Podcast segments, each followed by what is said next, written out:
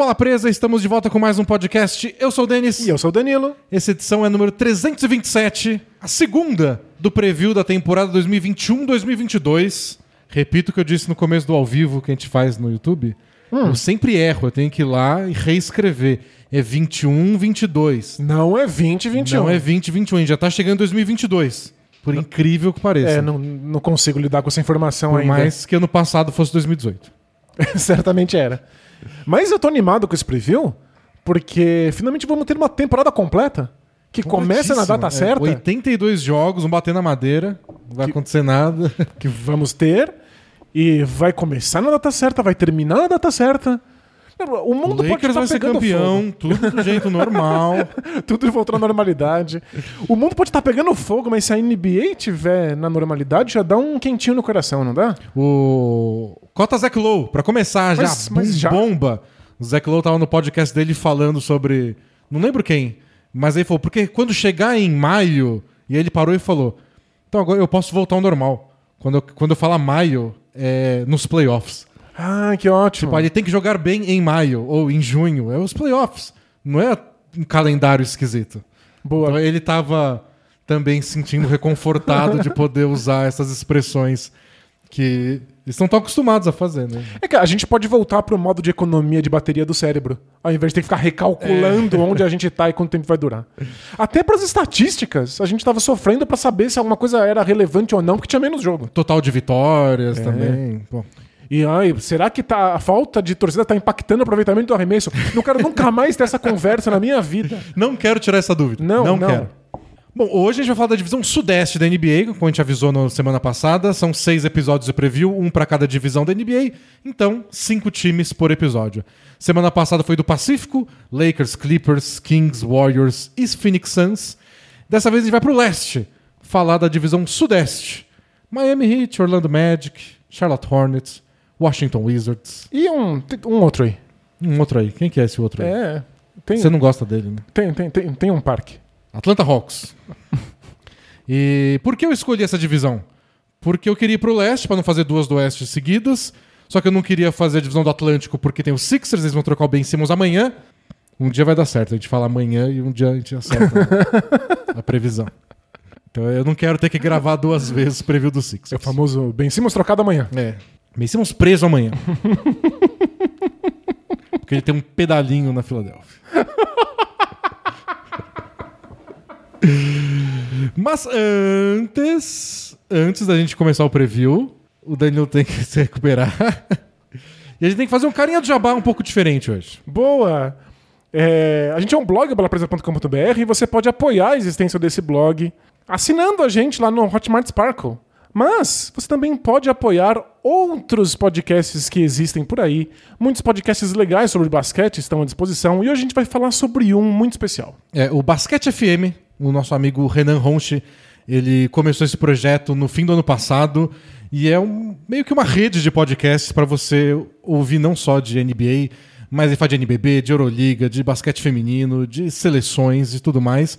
E eles lançaram uma série nova agora, e é dessa série que eu queria falar, porque é uma série muito boa e muito bem feita sobre a evolução das posições do basquete.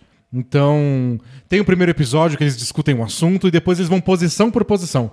Então tem um. O, o episódio 2 é só sobre a evolução da posição de armador no basquete. E é uma pesquisa muito bem feita, tá muito divertida a série, então eu queria aproveitar o carinho do jabá também para fazer jabá pros outros. Claro, é. E, e sabe o que é mais legal? É de graça o deles. O, você precisa assinar o Bola Presa no Sparkle. É isso, você, você apoia eles escutando, É. né? E aí que a campanha deles se apoia também, gente. Mas nesse momento vai lá, escuta essa série, tá bem legal. Achei que valia a pena dar essa dica, porque tem muito conteúdo legal de basquete sendo produzido no Brasil. Vocês conheceram muita gente quando a gente fez o.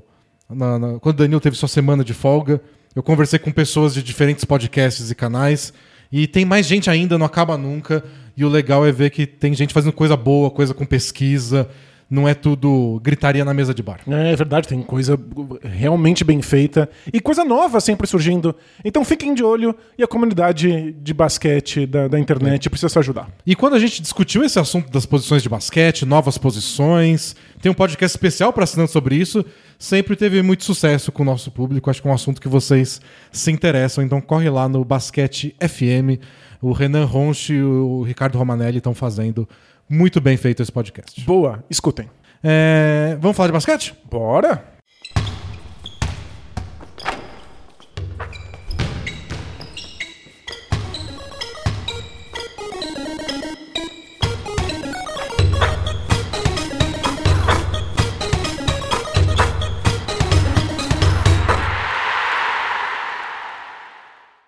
Vamos repetir o que a gente fez semana passada, Danilo.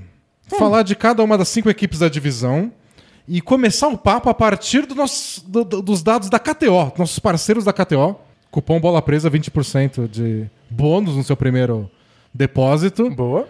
E eles têm lá as linhas de over e under. Então eles colocam um número de vitórias estimado para cada time e você pode apostar se vai ser mais que isso ou menos que isso. Isso. E quanto eles pagam, indica se as pessoas, em geral, se a sociedade, se o, sistema, estão achando que vai ser acima disso ou abaixo disso. É uma excelente fotografia pra É. gente entender quais são as expectativas gerais pra cada time. Geralmente o que paga acima e abaixo é bem parecido, em alguns casos é a mesma coisa, porque eles colocam esse, esse número bem no limite. É, é onde você chutaria mesmo. Exato. Esse número é a expectativa. É, né? e aí você tem que observar e falar, não, eu acho que vai ser ainda melhor que isso. Isso. Ou, Ou vai ser vai ser abaixo pior. da expectativa. Perfeito. Então a gente consegue ter esse, essa fotografia da expectativa de hoje e a gente discute pra ver se, se a gente tá mais ou menos otimista que isso. Os palpites da semana passada eu já postei, tá lá, registrado pra gente ver o desastre quando acabar a temporada. Perfeito. Lembrando, né, que preview não é uma tentativa de adivinhar o que vai acontecer. É realmente entender quais são as expectativas desse momento pra essas É. equipes, né? A gente discute isso, no final a gente dá um palpite de brincadeira aqui pra fazer um negócio com a KTO, mas o importante é saber esse, esse cenário, pra você assistir a temporada sabendo o que esperar. Isso. Se você não sabe o que esperar, você nunca vai ser surpreendido. É. E nem frustrado, então tem- tem- também tem seus méritos. Então quando você vê que o Orlando Magic tá em último no leste, eu- sabia, eu ouvi o preview do Bola Presa, eles falaram que ia ficar em último mesmo. Não precisa ficar surpreso. É. Então Isso se não- você... Isso não vai surpreender ninguém. É, se você liberarem as viagens, se o dólar baixar, se for pra Orlando e assistir um jogo, você sabe que vai ser uma porcaria. Porém, você vai estar lá, né? Você vai estar lá. é. Traz o mascote pra gente. Bom, eu vou seguir a, a, a ordem de acordo com as expectativas da KTO. E aí já começa a primeira polêmica. É. Porque eles colocam como primeiro colocado da divisão Sudeste o Miami Heat na frente do Atlanta Hawks. Uau! O over-under do Miami Heat está em 48,5 vitórias. Então, se você acha que vai 49 vitórias ou mais, você aposta acima. Paga 1,86, abaixo 1,96. Mas está um pouco acima do Hawks, que o over-under deles está em 46,5. Então, meio que duas vitórias a mais para o Heat. É, Eu até fiz a tabelinha completa aqui das expectativas para cada equipe. Esses números colocam o Heat em quarto no leste pela lista da KTO e o Heat em quinto ou sexto, porque é, é praticamente o mesmo número do Celtics. Aí teria que ver os desempates. Não, pera, é o Heat em quarto e o Hawks em quinto ou sexto. Quinto ou sexto, é. É. Caramba, é uma expectativa bem alta pro Heat. Não é? É. É isso que me pegou de surpresa. Eu não sei. O Heat, pra quem não sabe ou pra quem não lembra, trouxe Kyle Lowry nessa off-season. Foi uma das grandes contratações de, contratações de toda a off-season. Teve que envolver o Dragic nessa negociação, então eles perderam o Dragic. E trouxeram o PJ Tucker do campeão Milwaukee Bucks. É, E aí tem esse dilema de que eu não sei se tem um time na NBA com tanta diferença do time titular pro time reserva. Você tem toda a razão. É surpreendente. O, o vão entre o trem e a plataforma no, no Heat é muito grande. É É um desfiladeiro. um desfiladeiro. O time titular deve ser Lowry, Jimmy Butler, Duncan Robinson, PJ Tucker, Ben Adebayo. Um quinteto reserva seria Gabe Vincent, Tyler Hero, o Casey Okpala, Markif Morris e Dwayne Dedmon. Se você, se você reconhece o quinteto reserva desse time na rua, você está de parabéns. Você Não, é um grande fã da NBA. Certamente alguém ia falar, não, eu reconheço porque é parecido com o Danilo. o Danilo Verso está em todo lugar. É, Além desses caras, claro que tem o Vitor Oladipo. Mas ele deve começar a temporada ainda se recuperando de mais uma lesão. Isso. Então, não sei se podemos contar com o Oladipo, Mas ele é um nome que deixaria pelo menos esse banco mais reconhecível. Esse é o problema. Se o Ladipo estivesse disponível, a gente teria outra conversa. Porque não só o banco ganha em fator rosto, mas o Ladipo também é um jogador capaz de carregar o ataque sozinho. Ele é um jogador que cria jogadas. É, uma das coisas que mais surpreendeu quando o Oladipo teve aquele grande momento no Pacers foi que ele criava arremessos. Que é uma coisa que ele nunca tinha feito antes na carreira. É, ele botava a bola na- na- embaixo do braço e precisava de uma bola de três, dá um arremesso de três, na, na cara da defesa. Precisa infiltrar, cavar falta pra bater lance livre. É aquela, aquela junção de arremesso de três e uma primeira passada muito explosiva e espetacular fazia os arremessos É, não, surgirem. Por um, dois anos, ele foi um dos melhores jogadores da, da, da Conferência Leste, pelo menos. Pois é, então o Oladipo estar disponível, o Hit talvez possa até sonhar com estar acima dessa expectativa. Sem Oladipo, o Hit vai ter que sofrer um bocado pra segurar placares quando os reservas entrarem. É, e, e são coisas que eu acho que prejudicam a, a temporada regular. Porque quinteto envelhecido. O Lowry já é bem veterano, o PJ Tucker mais ainda. O Jimmy Butler passou dos 30, ou chegou nos 30, mas tá, tá, tá, tá em forma, tá ok. Mas você tem Lowry Tucker no time titular, sem banco. Você já tem que começar a controlar minutos da É, galera, né? Porque muitas vezes o o time com banco bom ganha uns jogos que, que não merecia, vamos dizer assim, entre mil aspas, porque não existe Merecimento. merecimento. Mas tem uns jogos, tipo o Utah Jazz ano passado, que foi a melhor campanha do Oeste. Não era todo jogo que eles estavam daquele jeito. Mas com Ingles e Clarkson vindo do banco, tinha uns jogos que o Clarkson falava: não, não, tá, traz aqui de volta. A gente tá no jogo de volta porque eu resolvi fazer 15 pontos seguidos. Quem vai fazer isso pro Hit? É, não, não, Tyler não parece ser viável, né? Eu acho que é a esperança. Mas a temporada passada mandou a gente ter paciência com o Tyler Hero. É. Então, eu acho que talvez seja um pouco a tônica desse hit. Eu entendo que existam motivos pra você ficar animado. Mas essa animação depende de que vários desses jogadores evoluam. E a gente vem de uma temporada em que eles evoluíram. E acho que o Tyler Hero e o Duncan Robinson precisam ser bem melhores para que esse hit possa voltar a sonhar com o título. É, o Duncan Robinson eu achei que foi. não foi terrível como o Tyler Hero, mas você viu que ele sofreu mais porque ele tinha agora um alvo, né? Todo mundo sabe o que ele faz, todo mundo tá preparado pra tentar impedir ele de arremessar de três sem marcação. Foi uma temporada bem mais desgastante, difícil pra ele do que tinha sido a temporada que acabou na bolha. E é uma lombada comum para jogadores tão jovens assim. É quando a NBA descobre que você existe, é claro que você vai sofrer mais na mão dos defensores. É. Faz parte. A questão é ver como eles se desenvolvem a partir disso. É, e eu falei do podcast do, do, do Zach Lowe, e eles têm essa discussão nesse podcast sobre uma. E eu concordei com eles. O Chris Herring, do, do Sports Illustrated, participou. O, o Heat está numa situação bem única de que essa questão da idade mais o banco é tão preocupante que você coloca um pé atrás em relação à temporada regular, lesões, etc. Mas talvez seja o time mais perigoso para playoff tirando aqueles óbvios que a gente sabe que vai acabar em primeiro ou segundo da conferência. Quando o Heat não tinha um elenco tão forte assim na temporada passada, o Heat já era o time que eu não queria enfrentar nos playoffs. A gente já sabe quão bem azeitado o Heat pode ser, como eles fazem ajustes táticos que colocam os outros times em situações bem desconfortáveis. Os Spurs são um dos melhores técnicos da NBA. Ninguém quer pegar esse time no- na, na pós-temporada. E agora, você quer pegar esse time com o Kyle Lowry comandando um É. ataque, por exemplo? Então, de fato, viram um dos times bem perigosos. Mas ah, eu vou. Eu, eu, eu tava pensando na minha cabeça antes de vir pra cá o que falar sobre cada time. E eles tinham uma coisa em comum, acho que é o tema dessa divisão. Que é. Mudou muita coisa e nada mudou. Porque é uma mudança considerável trazer o Kyle Lowry. Com certeza. né? Especialmente depois que o Dragic não conseguiu repetir a atuação dele da bolha na temporada passada, chegou a se machucar, etc. E fez muita falta, né? É, o PJ Tucker pode ajudar muito nos, nos playoffs. Se eles cruzarem com o Bucks de novo, que varreu eles nos playoffs, todo mundo, nossa, é o time que eu não quero enfrentar. E o Bucks meteu 4 a 0 É. E os três últimos jogos foram humilhantes. Você teria o PJ Tucker pra encher o saco do Antetokounmpo, igual ele encheu o saco do Kevin Durant nos playoffs passados. Essa é a profissão dele, encher o É. saco, né? Porém, a gente tá repetindo a mesma história. É um time que parece não ter poder de fogo e talentos individuais o bastante pra ser o primeiro colocado da conferência, mas é o time que eu não quero pegar nos playoffs. e pode surpreender Nets ou Bucks, etc. A gente falou deles ano passado isso, tá falando de novo. É, não mudou muita coisa. É, tipo, e não é só no discurso, né? As peças do time é quem forçam o nosso discurso nessa direção. É, eu acho que o Lowry deixa a defesa deles ainda mais forte. Eu acho que o Lowry é, pode ser bem decisivo. Não que o Dragic não seja sempre, mas muito mais experiência de playoff que o Dragic. P pode melhorar. Não sei se muda de patamar. né?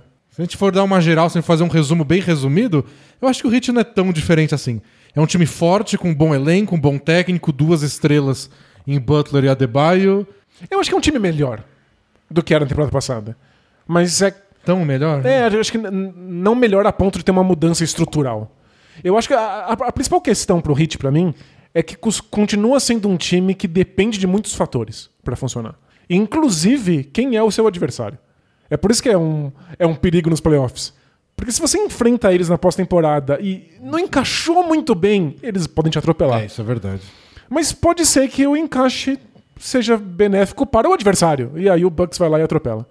Então, muita coisa é, precisa ser levada em consideração para ver se o Heat pode ou não pode vencer uma série de playoff, enquanto outros times dependem muito mais deles próprios. Sim. E outra coisa que eu espero pra essa temporada é ver como é que vai ser, além do Tyler Hero, o Jimmy Butler. Eu achei que ofensivamente na temporada passada ele foi bem sofrido.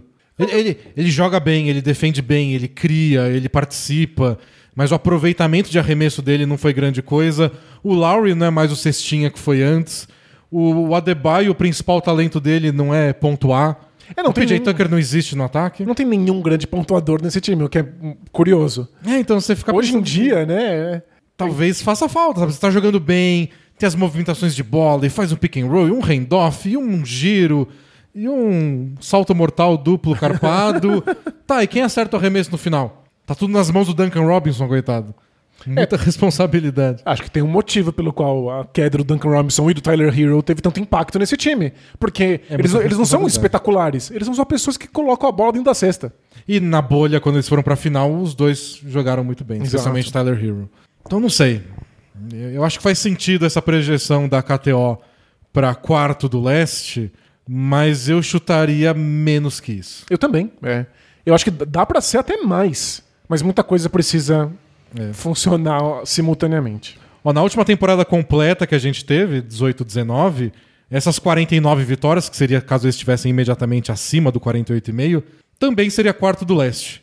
E esse 62% de aproveitamento, em comparação com a temporada passada, que foi menor, por isso que a gente usa a porcentagem, também é quarto do leste. Então, as projeções da KTO indicam tudo isso de último time com mando de quadra na conferência. É, Eu, eu colocaria meu palpite no menos. nesse momento, eles não parecem um time comando de quadro. Você concorda comigo? então Concordo podemos inteiramente. apostar no menos. Vamos lá. Que tá pagando mais. É, então Um bom. pouquinho mais. 1,86 pro acima, 1,96 pro abaixo. É, se eu tivesse pensado nisso antes, a gente teria debatido menos. A KTO tá. Não, mas se paga menos é. Ah, não, paga mais porque a gente vai ganhar. Isso, é. Ah, tá. Mas a KTO tá achando um pouquinho mais óbvio que seja mais. Não sei. Não tô conseguindo achar esse otimismo todo, por mais que eu seja fã do Kyle Lowry e que eu concorde com a decisão de ir com tudo. Eu acho, eu acho que tem muito a ver. Muita gente falou isso brincando, mas eu acho que tem tudo a ver com a idade do Pat Riley. Tipo, eu tenho 100 anos aí. Não é 100, mas. Ele quer ver esse time ser campeão antes Eu não de. vou fazer projeto pra 2027 É. igual o Oklahoma City Thunder, não. Acho que ele, tipo, ele vai fazer projetos que possam se concretizar antes dele se aposentar. É. Não vai tacar fora o futuro do time, vai fazer uma troca que não faça nenhum sentido. Mas eu acho que ele se contenta com uma porcentagem pequena de chance de ser campeão. Tipo, ah, a gente tinha, sei lá, 4% de chance de ser campeão com o Dragic e tem 6% com o Lowry. E o Brooklyn Nets tem 90%. Beleza, né? A gente subiu dois, dois pontinhos aí. A gente tem que levar em consideração que são seres humanos, né? Eu- o cara quer também poder se divertir um pouco Claro. enquanto tá trabalhando lá, né? Ele não E- vai ficar no, no hit cuidando de um time que não tem chance de nada. Conquistou esse direito com a carreira que teve Ah, também. conquistou muita coisa. Bom, isso quer dizer que o próximo time é o Atlanta Hawks, porque, o, como eu disse antes, o over-under deles está em 46,5. É, tanto acima quanto abaixo paga 1,90 para cada realzinho que você apostar. Na lista dessa temporada, como eu disse, tá quinto ou sexto, porque é basicamente o mesmo número do Celtics. E eles não colocam qual vai, quem vai vencer o tie-break. né? Então pode ser quinto ou sexto. Na última temporada completa, 47 vitórias foi sexto lugar. E na temporada passada, se- esse 57% de aproveitamento daria o quarto lugar. Porque ano passado foi estranho, né? Tivemos três times disparados na frente e o Knicks conseguiu seu quarto com um aproveitamento meio capenga. Né? Então, seria o bastante para ser quarto lugar. Eu acho que faz sentido o Hawks nesse, Nesse bolo aí. nesse bolo de quarto, quinto ou sexto. Acho que tem uma chance de ser terceiro até. Faz a gente sentido. não sabe o que esperar dos Sixers até a novela Ben Simmons é, se resolver. Mas eu achei que tá meio pessimista aqui, né? Tipo, pode ser de terceiro a sexto. Eu não acho que vai ser sexto. Pode, mas eu não acho. Como tá seu otimismo em relação ao Hawks? Antes de a gente começar a transmissão, teve uma pergunta falando se o, o sucesso da temporada passada pode jogar contra. o efeito Boston Celtics. Às vezes você chega longe demais com esse elenco e acaba se comprometendo integralmente com ele e isso não é o suficiente. E até cria uma pressão psicológica para que esses jogadores é, não só repitam o que eles fizeram, mas que eles possam ir além. E não sei. Eu não estou convencido de que o Hawks está pronto agora. Talvez o Hawks seja um projeto mais a longo prazo do que esse sucesso prematuro deu a entender. É, eu, também acho. O time é o mesmo da temporada passada: Trey Young, Bogdanovich, DeAndre Hunter, Collins, Capella. É que você listar o Bogdanovich já é uma novidade, já que agora ele pode jogar. Então, é, é- é isso que eu ia falar. E aí no banco tem lá o Williams, tem o Herter, tem o Gallinari, tem o Ken Reddish, tem o Solomon Hill, que vai estar sempre na NBA. Não tem como tirar o Solomon Hill da NBA. Quando forem baratas jogando basquete depois do apocalipse nuclear, vai estar o Solomon Hill. E eles trouxeram de novidade o Gorg Jang, que eu achei uma boa, porque o Onyeko Congo, que foi novato ano passado, jogou muito bem nos playoffs, está machucado, vai perder um pedacinho da temporada, então o Jang é uma boa. Mas acho que você é um dos maiores odiadores do Dieng que eu já vi. Odiadores? É. Por quê? É, você sempre criticava o Dieng. Sério? É. Eu nem lembro de falar do Jang. não tenho nada contra o Jang. Você não confundiu com alguém? Pode ser. É, fica complicada essa posição em que eu tenho uma memória, porque aí eu não consigo nem me defender. né? Ah, não sei, eu não lembro de falar mal do Jang. Mas enfim, o Dieng ajuda. Então, é uma, boa contratação porque foi a única baixa que eles tiveram da temporada passada pra essa. Que é uma lesão temporária. Vai por alguns meses, eles já trouxeram um cara pra cobrir isso. O elenco é muito completo. E aí você soma o fato de que talvez nesse ano eles fiquem saudáveis. É. Então, Seria incrível. é, é meio contraintuitivo. O time chegou na final de conferência. O time é muito jovem e todo mundo tem chance de melhorar. E eles ah, alcançaram tudo isso cheio de lesões. Lesão do Gallinari, lesão do Bogdanovich, lesão do DeAndre Hunter nos playoffs, lesão do Cam Reddish nos playoffs, lesão do Trey Young na série contra o Bucks. Né? E dito tudo isso, é muito improvável que eles repitam final de muito. conferência. É muito improvável. Ele tá falando de um time que tem Pela tudo pra melhorar. é. é. Mas é que os outros times também. É. Então, eu sei que parece que isso é uma contradição. Que um time jovem e saudável e que tá voando deveria ir além. Deveria brigar por vaga na final. Mas, tipo, tem, tem Bucks e Nets. O que, que você vai fazer contra Bucks e Nets? E, e- o- Torcer pra que eles se enfrentem de novo. É, é, Essa é uma possibilidade. E o meu grande receio é sempre a pressão psicológica que esse Hawks vai ter que enfrentar. Porque é um time muito jovem.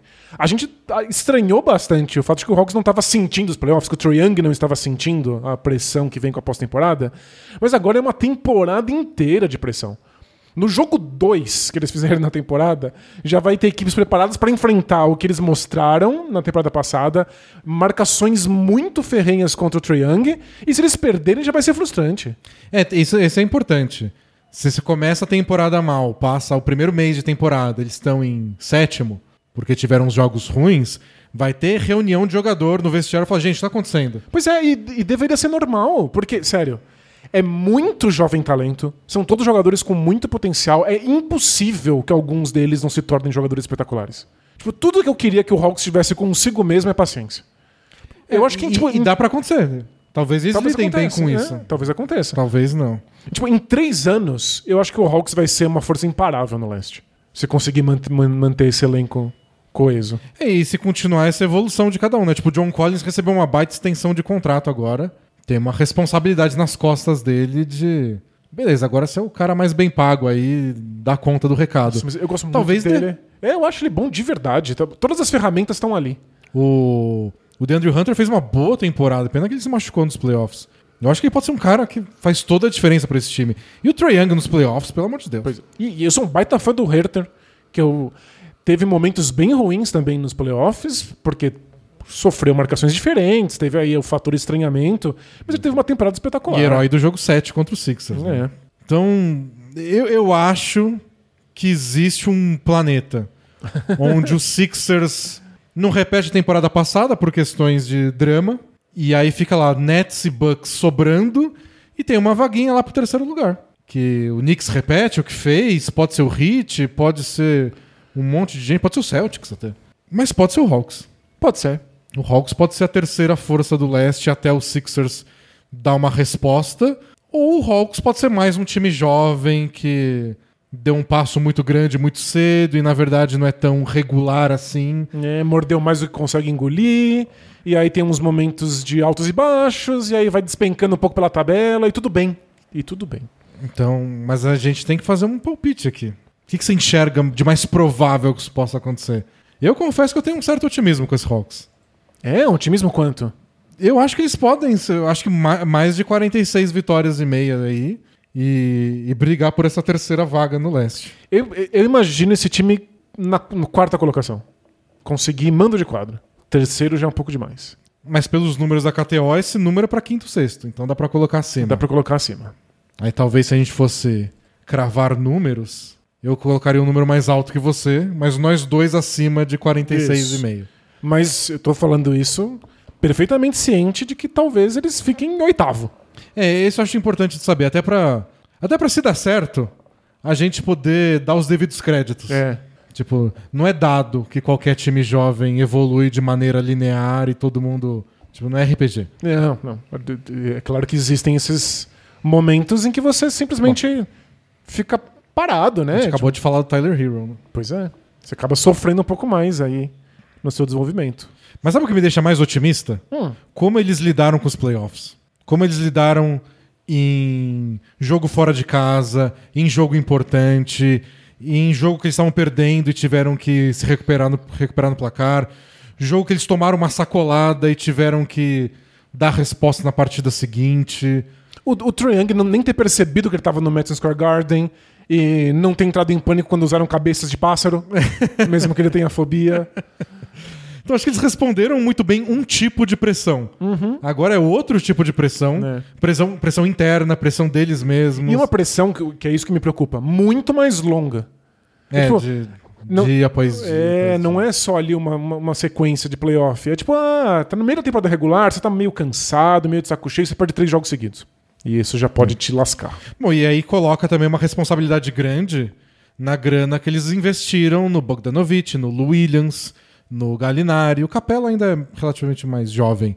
É um time Mas cê- que tá todo financeiramente comprometido, né? Eles fecharam esse elenco. Mas um dos motivos para que você traz jogadores veteranos é para isso, né?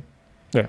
Você paga muito caro pra esperar que eles sejam mais consistentes do que a molecada. Você paga o Gallinari para ele fazer cesta? Sem dúvida, senão não pagaria tanto. Mas também paga para quando tivesse duas, duas derrotas seguidas, ele fala: calma, gente, tá tudo bem.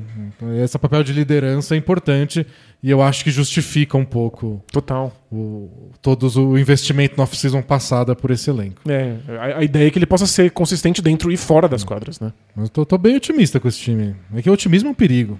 É, é O péssimo. Hawks. É, eu tô muito otimista com o Hawks daqui a três anos. Ah, isso sim. Bom, próximo time. Podemos ir? Tem mais coisa do Hawks pra Não, gente falar? manda Acho que bala. É isso, né? Segundo a listinha aqui do, do- da KTO, é o Charlotte Hornets. Na frente do Washington Wizards. Ah, e só, pra uma coisa do Hawks, que eu vou falar do Hornets agora também, mas que eu tinha falado do tema, do que mudou e não mudou. Hum. Eu acho que o Hawks repete isso também. Porque o Hawks é... tem toda essa questão dos playoffs que mudou a nossa percepção deles, mas que talvez, na verdade, seja o mesmo time da temporada passada. Um bom time jovem que pode surpreender nos playoffs, mas está ainda bem abaixo dos favoritos. Uhum. Tipo, Mudou. Ele mudou. Faz muito sentido. a descrição em 140 caracteres talvez seja a mesma do ano passado. né? Então, e o próximo time é o Hornets, que eu acho que também tem isso. O Hornets conquistou a gente ano passado, ganhou o nosso troféu League Pass de time favorito de assistir É um time divertidíssimo. e fez algumas mudanças tal, mas talvez seja isso. De novo, um time jovem, gostoso de assistir e que vai brigar pelas últimas vagas dos playoffs. É. Ano que passado estava brigando até começar as lesões e esse ano briga de novo. seria muita loucura achar que o Hornets pode almejar qualquer coisa acima disso. É, então, acho que não mudou muito de patamar do ano passado para esse. A expectativa da KTO tá no over-under de 38,5. É, isso seria o quê? Décimo lugar do leste. Não. E na última temporada completa, essas 39 vitórias, seria nono do leste. E na temporada passada é o equivalente a 62. A 62, não, errei o número aqui. O aproveitamento dele seria de oitavo lugar do leste. Então, eles colocam, de qualquer forma, o Hornets no torneio colher de chá. Uhum, isso é Seja em oitavo Ou com em mando de décimo. quadra, ou em décimo precisando ganhar dois jogos, mas em colher de chá. perfeito. Acho que é, é o lugar que o Hornets deveria almejar mesmo. Mas olha, almejar isso com muita emoção, muita alegria, jogadas de efeito. Ah, não, o, o quesito entretenimento tá garantido. Sério, que time divertido, né? E É. também é um time com muito potencial. São muitos jogadores jovens que podem, podem mudar e evoluir. E aí esse time pode sonhar com alguma coisa. Não vai ser agora. É uma das coisas mais comuns, né? Que a gente até brinca que não deveria valer troféu de jogador que mais evoluiu. Que é o jogador no segundo ano dar um salto de qualidade em relação ao seu ano de novato, porque agora eu sei como é que é a NBA, Ele teve uma- um ano de treinamento físico com É. os melhores do planeta. tive minha off-season pra fazer os ajustes também, pra ficar mais forte. É, falando nisso, a gente acabou nem comentando, né? os vídeos que saíram no Tyler Hero treinando nessa off-season. Que, pelo jeito, Hero morreu e substituíram pelo Hulk.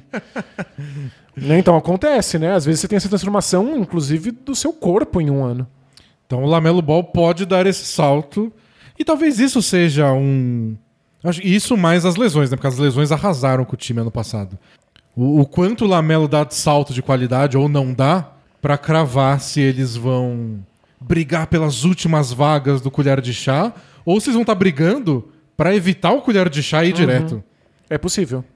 Se o Rogier tem uma temporada incrível e o Gordon Hayward fica saudável.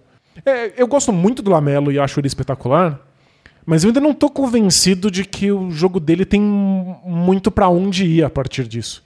Não sei se a gente vai ver o Lamelo ser muito diferente do que ele é a ponto de carregar um time nas costas, sabe? Então, isso depende. Acho que o próximo passo dele é ser um pontuador mais regular, ser um arremessador mais confiável. Eu acho que esse é o ponto. Você imagina isso acontecendo? Tipo, no, Ah, acho no- no- no tipo de repertório que ele tem, parece tão esquisito a ideia que ele vai ser um grande pontuador. Eu acho que talvez ele possa ser um bom pontuador, mas ele não precisa fazer 30 pontos por jogo. Não, não. Ele não precisa nada, ele já, ele já desse jeito conquistou meu coração. Uma oração difícil de conquistar. mas dá, dá pra fazer mais. Talvez a questão é, tipo, se chegar no fim do jogo, a gente precisa de uma cesta e nenhuma jogada dá certo, a gente pode confiar nele pra só Uhum. bater pra dentro Seria e ótimo. criar um- uma- uma bola de confiança. Seria incrível. O time tem ainda o Terry Rozier, que renovou, né? O Miles Bridges, que foi um dos destaques do ano passado. O Gordon Hayward. E trouxeram o Mason Plumlee na troca com o Detroit Pistons para ser o pivô no lugar do Cody Zeller. Eles continuam né, com a regra deles, do, do Charlotte Hornets, que precisa ter um pivô branco. e não pode ser muito, não pode ser o Jokic. Ah, se- segura a onda aí. Tem, tem que ser um pivô mais um obscuro, pivô, assim, né? é. Uma, uma subcelebridade. Já né? tivemos Kaminsky, já tivemos Cody Zeller, agora o Mason Plumlee. Tem algumas tradições que não pode mexer. É, e eles trouxeram também o Kelly Oubre, né? O Kelly Oubre foi uma das contratações deles na, na off-season como free agent para fazer parceria com o Ish Smith, com o PJ Washington. O banco deles é legal. Eles draftaram o James Booknight, que muita gente estava bem otimista na- na- no, draft. Né? Confesso que não, não conheço bastante para Ah, mas você, ser otimista ou pessimista em relação a você isso. tem que se deixar contagiar pelo otimismo dos outros. Porque senão a vida fica muito Ou, cinza. ou pela força nominal dele, que é bem legal. Ah, a força nominal dele é incrível.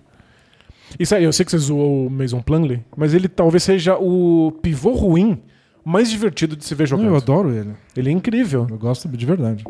Ele é um, um- desses pivôs que passa muito bem a bola, tem excelente visão de jogo e não faz nada com isso. Mas por quê?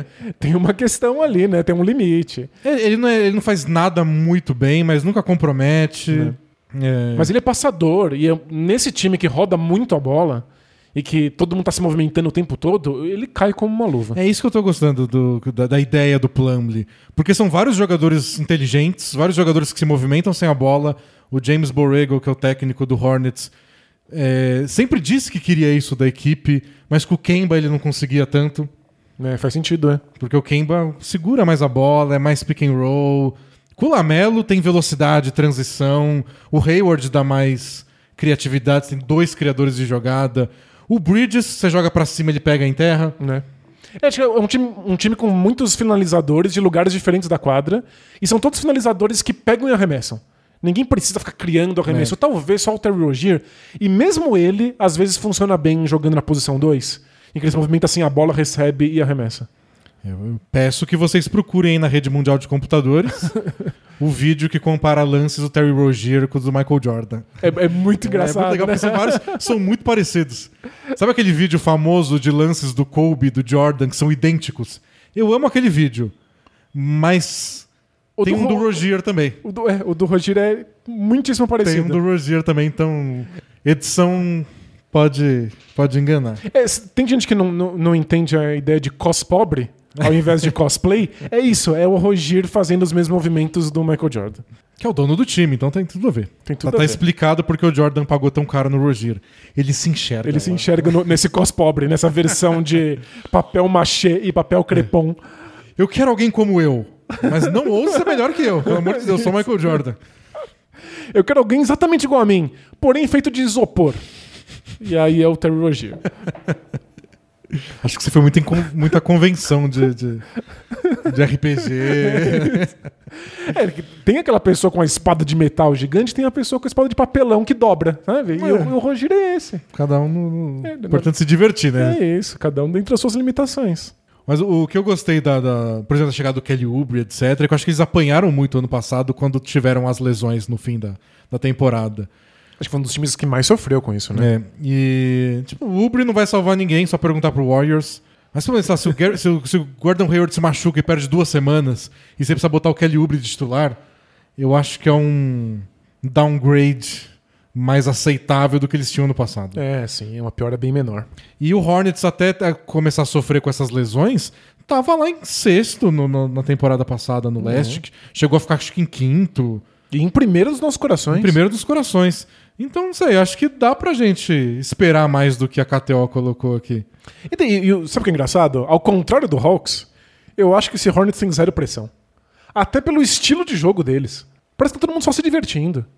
Não é? É, e ano passado eles não foram. Acho que tem alguma pressão de perceber que eles tinham um time de playoff ano passado e escapou na, na última rodada. E agora eles querem, não, vão dar um jeito nisso. Ah, mas se eles Acho não que- forem pros playoffs, você imagina alguma coisa muito radical acontecendo com esse time? é o Hornets, eles são muito especialistas em não ir pros playoffs. Não é crise. não. Não vai ter pichação de CT. E no, no Hawks teria. No Hawks teria.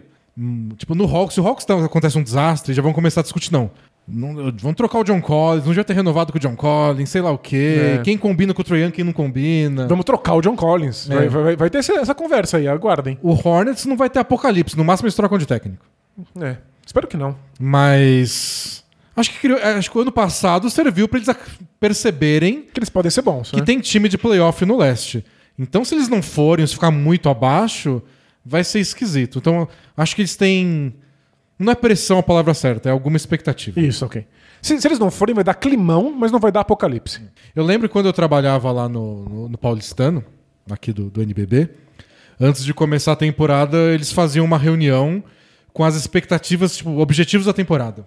E até onde eu sei, tá, eles podem me corrigir depois, mas até onde eu sei, tinha umas, uns objetivos que nunca era compartilhado para todo mundo, para os jogadores. É, claro. Era coisa da comissão técnica, com a diretoria. Então, tipo, Mas você vai falar pros jogadores, a gente espera que vocês sejam ruins, mas não muito ruins. é, tipo, a gente quer ficar em sexto no NBB. É, não faz sentido contar isso pra um jogador. O jogador, ele tem que querer ganhar sempre, né? É. Então eu acho que o Hornets deve ter esse negócio interno deles de olhar pro elenco e falar: playoff. É. Oitavo pra ser varrido pelo Nets na primeira rodada, mas playoffs. Não, Se eu fosse conversar com o técnico do Hornets, eu sentaria e falaria: Dá um autógrafo. me dá um autógrafo, por favor, é, paga o meu almoço e. Não, tipo, mira no sexto.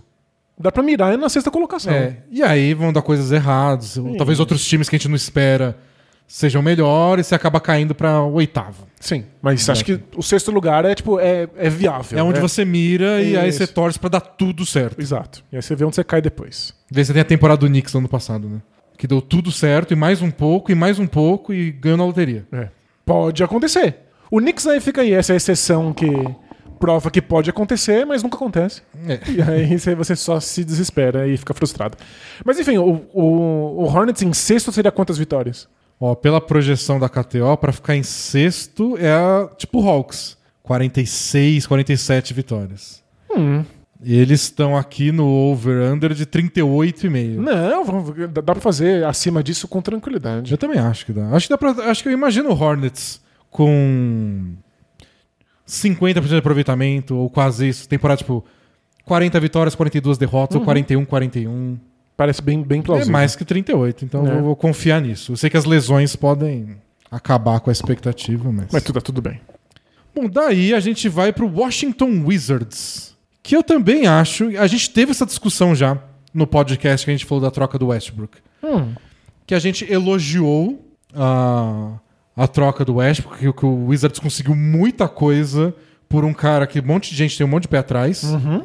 E agora eles têm um elenco mais versátil, um elenco, um banco muito mais profundo, etc. E que na prática ia acontecer a mesma coisa.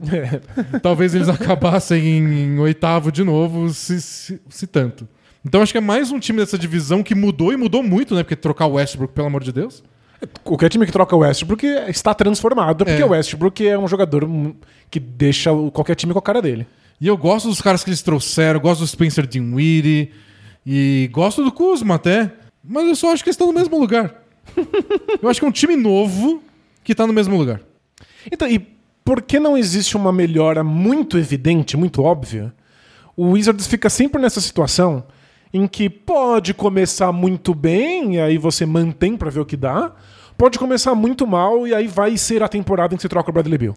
É, Já faz um tempo que o, o Wizards não fantasma. consegue se livrar desse fantasma. Porque se livrar desse fantasma significaria entrar numa temporada com uma expectativa muito mais alta. E aí você resiste a- aos pequenos tropeços, porque a sua expectativa tá muito alta, vamos ver se a gente chega lá ainda. Como não tem isso? Qualquer sequência muito ruim pode ser a sequência necessária pro Bradley Bill ir parar em outro lugar. E a KTO coloca o over-under do Wizards em 33,5. É bem baixo, né? É muito baixo. É, na última temporada completa, 34 vitórias, foi 11 do leste. Uau! Em aproveitamento, em porcentagem comparado com o ano passado, seria o equivalente a 12 do leste. Nossa, seria catastrófico. Dá pra ser isso. Se o Bradley Bill foi trocado. Então, não sei. Será que é isso que eles estão apostando? Pode Que a ser. temporada não vai pra lugar nenhum e o Wizards finalmente abre mão? É, me conta, quantos anos mais tem o Bradley Bill de, de, de contrato? Eu acho que tem. Ele fez uma extensão, né? Teria que checar aqui, mas eu acho que é mais dois. Deixa eu ver aqui. Uma coisa bem importante é que enquanto o Bradley Bill não falar eu quero sair, Mas é que pode ser a qualquer momento, né? Como a gente bem aprendeu com a O NBA nos últimos anos. o Bradley Bill tem um contrato agora em 2021-22 e o 22-23 são dois anos mesmo, mas o 22-23 é player option. Então ele. Então, se ele estiver desesperado, ele pode virar free agent já no ano que vem, abrindo mão de 37 milhões de dólares. mas ele, Confiando que o próximo contrato. ele possivelmente ganharia mais do que isso num contrato novo. No primeiro ano, não. Tipo, Ah, sim, porque por causa dos, dos, É. dos early birds, as regrinhas que deixam os times em que você já tá pagarem mais caro. Mas bem, foi draftado pelo Wizards. O Wizards pode pagar uma fortuna que nenhum time chega perto na próxima extensão. É o, esse, é Então- o, esse é o bônus de você ser o time que draftou. Você pode pagar super máximos. Mas tipo, se ele tá muito cansado e quer vencer, ele pode fazer um contrato aí pelo menos parecido com o que ele já tem hoje. E aí essa seria a última temporada dele. Aí, se o Bradley Bill só chega no Wizards no meio da temporada e fala eu vou acabar meu contrato, aí tem que ser uma troca voando relâmpago. Com quem, quem tiver disponível. E, tipo, não parece a personalidade dele. Mas até aí pode não parecer até o dia que é. É. Então, tipo, é um time que a gente pode esperar o pior. Mesmo que o pior não aconteça, ele vai estar sempre espreitando. É, porque eu achei que com, as tro- com a troca do Westbrook e com a chegada do Dinwiddie, é um time mais equilibrado do que era com o Westbrook. Uhum. Porque ano passado era meio que... Se o Westbrook e o Bradley Beal não ganham o jogo sozinho, acabou. É, Era Mas- até triste. Quando eles sentavam, o Wizards derretia. É o Hachimura com mais um ano de, de experiência. Foi bem na Olimpíada. Achei que ele foi bem no final da série contra o, o Sixers na primeira rodada. Achei que ele jogou bem de verdade. Ainda acho que ele força os arremessos meio sem noção. Não sei se o Bertans vai ser. Acho que vai voltar a arremessar tão bem de três quanto estava no ano retrasado. Tem o Caldwell Pope, que a torcida do Lakers sabe o quanto ele Tem altos e baixos? tem altos e baixos, mas se entrega na defesa, que é uma coisa que o Wizards não tem. Eles não tinham um defensor de perímetro. Não, zero. nenhum, nenhum, nenhum. nenhum. Nenhuma opção. Eles têm o Caldwell Pope, que estava nos playoffs, na final da NBA, marcando o principal arma ofensiva do adversário no, no quarto período de final de NBA. Pois é, nada mal. Tem o Kuzma, que melhorou muito a defesa dele, é uma boa opção para o banco, que eles- outra coisa que eles não tinham, banco. O Montrezl Harrell, outra boa opção de banco que eles não tinham. O Daniel Gafford, que teve um, um renascimento da carreira dele quando ele foi trocado do Bulls pro Wizards na temporada passada. Vai ter um ano inteiro com o time, é bem jovem. O Dinwiddie está recuperado de lesão, é um ótimo armador. É um time profundo. Tipo, vários bons jogadores em várias posições. O Raulzinho renovou lá, é um bom armador reserva. Eu gosto muito dessa ideia de abrir mão de uma estrela e substituí-la por um monte de jogadores médios. Mas é só se você tem uma outra estrela que É, fica então, lá. Às vezes é, todo mundo faz sua parte de pouco em pouco e você não chega em lugar nenhum porque você não tem aqueles nomes. É, mas eles têm o Bradley Bill, que vem aí de pelo menos duas temporadas É, mágicas. É. Mas o time não ganha mesmo com essas temporadas mágicas. Então. Eu- Ano pass... Esse que é o preocupante. Ano passado teve temporada mágica do Bradley Bill, segundo cestinha da temporada, é, média triple-double do Westbrook e um começo de temporada assim horripilante. E aí deu um salto de repente e conseguiu classificar em oitavo. É. Nem sei qual era a versão verdadeira, entre aspas, do Wizards. E qual vai ser a dessas? Sei lá. Eu acho esse time melhor. Eu acho que é a melhor chance que o Bradley Bill tem no, no- no Wizards em muito tempo. E eu acho que pode dar tudo certo pra esse time. E aí eles classificam em oitavo. Então, eu, eu- pra- pra- pela questão da KTO, das apostas, eu acho que tem uma boa chance de ser mais de 33 vitórias aí. Mas não sei se é o bastante, assim. Não sei se é muito mais que isso. Talvez não seja décimo segundo, como eles preveem, mas seja décimo. É. O que não é grande coisa. Então, em, em questão de aposta, eu acho que vai ser mais do que isso. É, eu, eu só O apostaria. que não quer dizer que é sucesso. Não. Eu só apostaria menos do que isso se o Bradley Bill for trocado. É, se o Bradley Bill foi trocado. E existe sempre essa possibilidade, então estamos flertando com isso. É, é uma aposta difícil. Você quer apostar quanto? que a gente- Menos porque você confia na troca? Ou mais de que o Bradley Bill fica e. Eu, eu- eu não acho que o Wizards vai trocar. Eu sei que existe essa possibilidade, ela é forte, mas eu não acho que vai rolar. Então eu acho que é mais. É, eu acho que é mais também. Só que você percebeu que a gente tá colocando todo mundo acima das expectativas, né? Não, mas a gente botou o hit abaixo. Ah, que bom. então consertou tudo. Mas não sei que eu achei tão baixo. Não, é muito mesmo. Tipo, eu não tô otimista pro Wizards. Eu tava pronto pra colocar abaixo. Mas eles já fizeram mais abaixo ainda, né? Né? Não sei. É, Eu acho esse Wizards melhor do que era na temporada passada. Eu acho mais equilibrado. É, isso, é- isso faz toda a diferença. É que tem, tem uns jogos que eles ganharam só por causa do Westbrook, que eu acho que esse time não ganha. Mas ele não era todo dia também. Mas tinha muito jogo que eles perdiam porque eles não conseguiam parar ninguém e de repente, quando você piscava, eles tinham tomado 40 pontos. É. Tem isso, né? Eles vão conseguir arrumar minimamente essa defesa. Ah, Acho que só desistiu o Caldwell Pope. O Caldwell Pope ajuda bastante. Mas o Dinwiddie nem tanto. O Kuzma ajuda, mais que as pessoas gostam de admitir aí. O Harrell, não. Harrell... Não, o Harry é um desastre.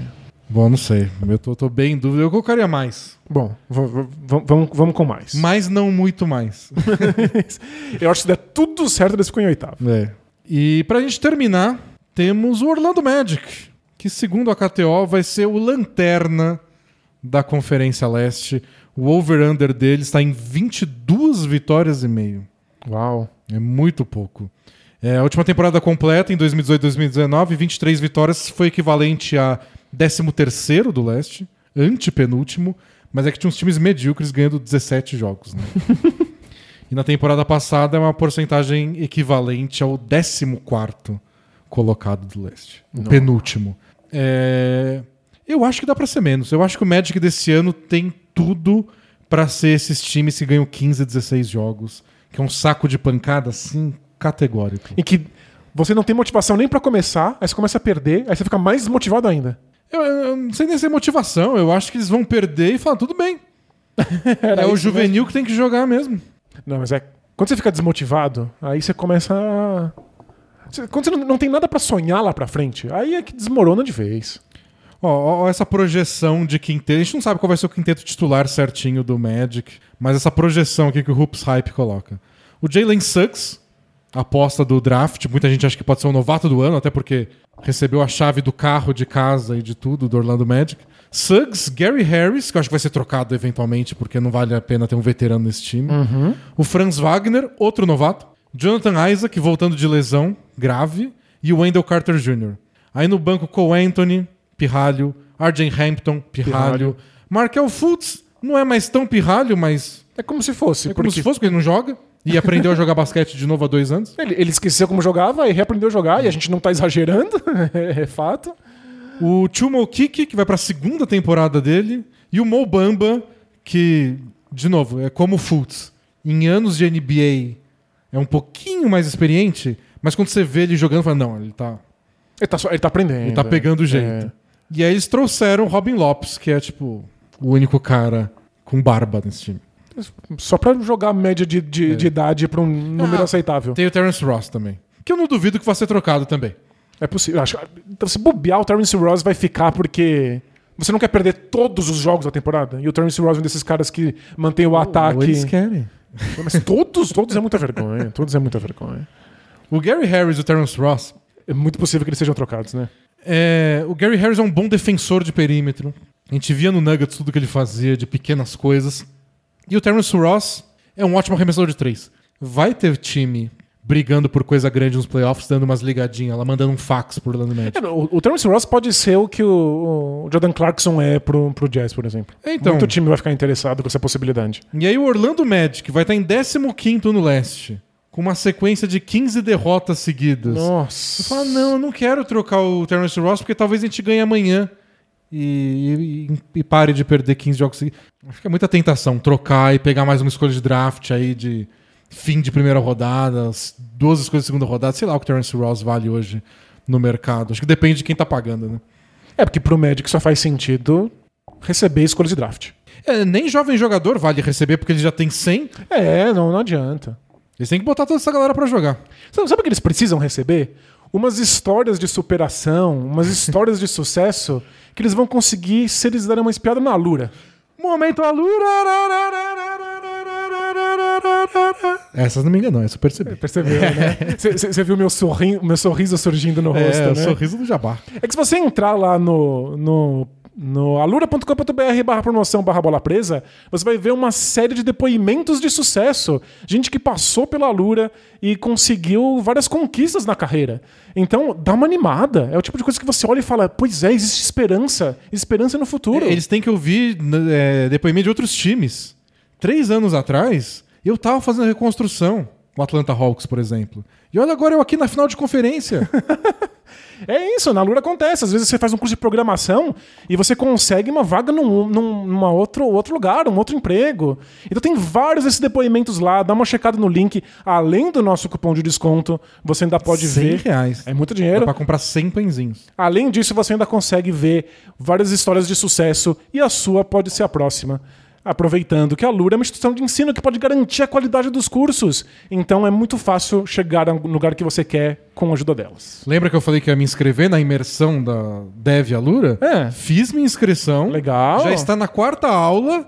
Eu tô na metade da primeira. Ah, porque mas- eu não tenho tempo, a Morinha não deixa eu fazer nada. Mas essa é a graça da Lura, você Mas vai no tô- seu ritmo, é? Tô lá, vou aprender alguma coisa. Boa. Talvez eu esqueça depois, mas vou aprender alguma coisa. Um dia você vai ser bem sucedido. Se eu conseguir terminar e ter um produtinho pronto, eu vou mandar botar pra vocês no Twitter. Nossa, vai ser muito fofo. Aí vai ser a minha história de superação. Legal. Mas não vou largar meu emprego, o melhor emprego do mundo tenho. eu não quero mudar de carreira. Mas quero aprender uns negócios novos porque é divertido. Boa. Bom, o Orlando Magic tem que mudar alguma coisa, mas talvez seja só parte do processo. Talvez o Orlando Magic já esteja na, na Lura, mas tá na primeira aula. É, a gente tá talvez esperando muito e ele tá só começando. Talvez eles acabou de ligar o computador só. Pois é. É que o problema é que o Orlando Magic acabou de ligar o computador faz quantos anos? Não, que eles tava, tava dando pau. Temporada passada, a troca do Vucevic, a troca do Aaron Gordon. Eles formataram o computador, né? Formatou eles, tudo. Eles limparam tudo. E agora botaram um pentezinho de memória a mais aí pra ver se, se dá conta. Agora vai. Não, tudo bem. É, acho que é o, é o primeiro ano depois de uma implosão. E é pior do que era não vai ficar, né? É, o Orlando Magic é um daqueles times, a gente já falou isso de várias equipes em outras situações, do, do Cavs, do Rockets no ano passado, é, do Rockets nessa temporada até. É temporada pra quem gosta de acompanhar a carreira de alguém, pra quem gosta de ver evolução de jovens promessas, porque o que o Jalen Suggs, o que o Isaac, o que o Wagner vão jogar nessa temporada é coisa que novatos e jovens jogadores nem sempre têm a chance de fazer. Pois é, eles vão ter carta branca pra fazer o que eles bem entenderem. De repente a gente vai ver um deles correndo pelado com a cueca na cabeça, assim, na quadra, e tudo bem. E alguém vai estar notando, hum, foi um teste interessante. Perdemos de 30. Agora vamos tentar cueca no pé, vamos ver o que acontece. Mas é, tipo, o Magic vai ter essa chance não só de testar jeitos diferentes de jogar, mas de testar jogadores em múltiplas posições, de ver quem, como é que É, eles, tipo, eles reagem em situações bizarras. Dá pra jogar o Suggs e o Fultz juntos? É. Em algum momento eles vão testar. Eles vão testar tudo. Então, pra quem gosta desse- dessa brincadeira de ver experimentos... É, quem gosta de cientista maluco e Quem- dente de leite. quem gosta de ver basquete universitário, que é só pirralho jogando... tá Isso aí é basquete universitário. Plus. É. É. Então acho que é- essa é a graça do Orlando Magic. Mas é tudo um plano de longo prazo. E talvez o time seja mais interessante se uma dessas promessas deslancha cedo. Sabe? Porque aí você, não, eu vou ver o Magic jogar hoje porque eu quero ver se o, se o Suggs faz não sei quantos pontos mais uma vez. Aí a gente vai descobrir na hora. É que eles vão ter que. Eles dependem de que muitos desses jogadores deslanchem ao mesmo tempo. É porque é a história do- da última década do Orlando Magic, né? Desde que eles trocaram o Dwight Howard. Várias das escolhas de draft deles não foram erradas, erradas. Só não foram certas. É, não foram as melhores possíveis. O Aaron Gordon foi um erro? Não, Não. ele é um ótimo jogador. Tipo, ele é um bom jogador.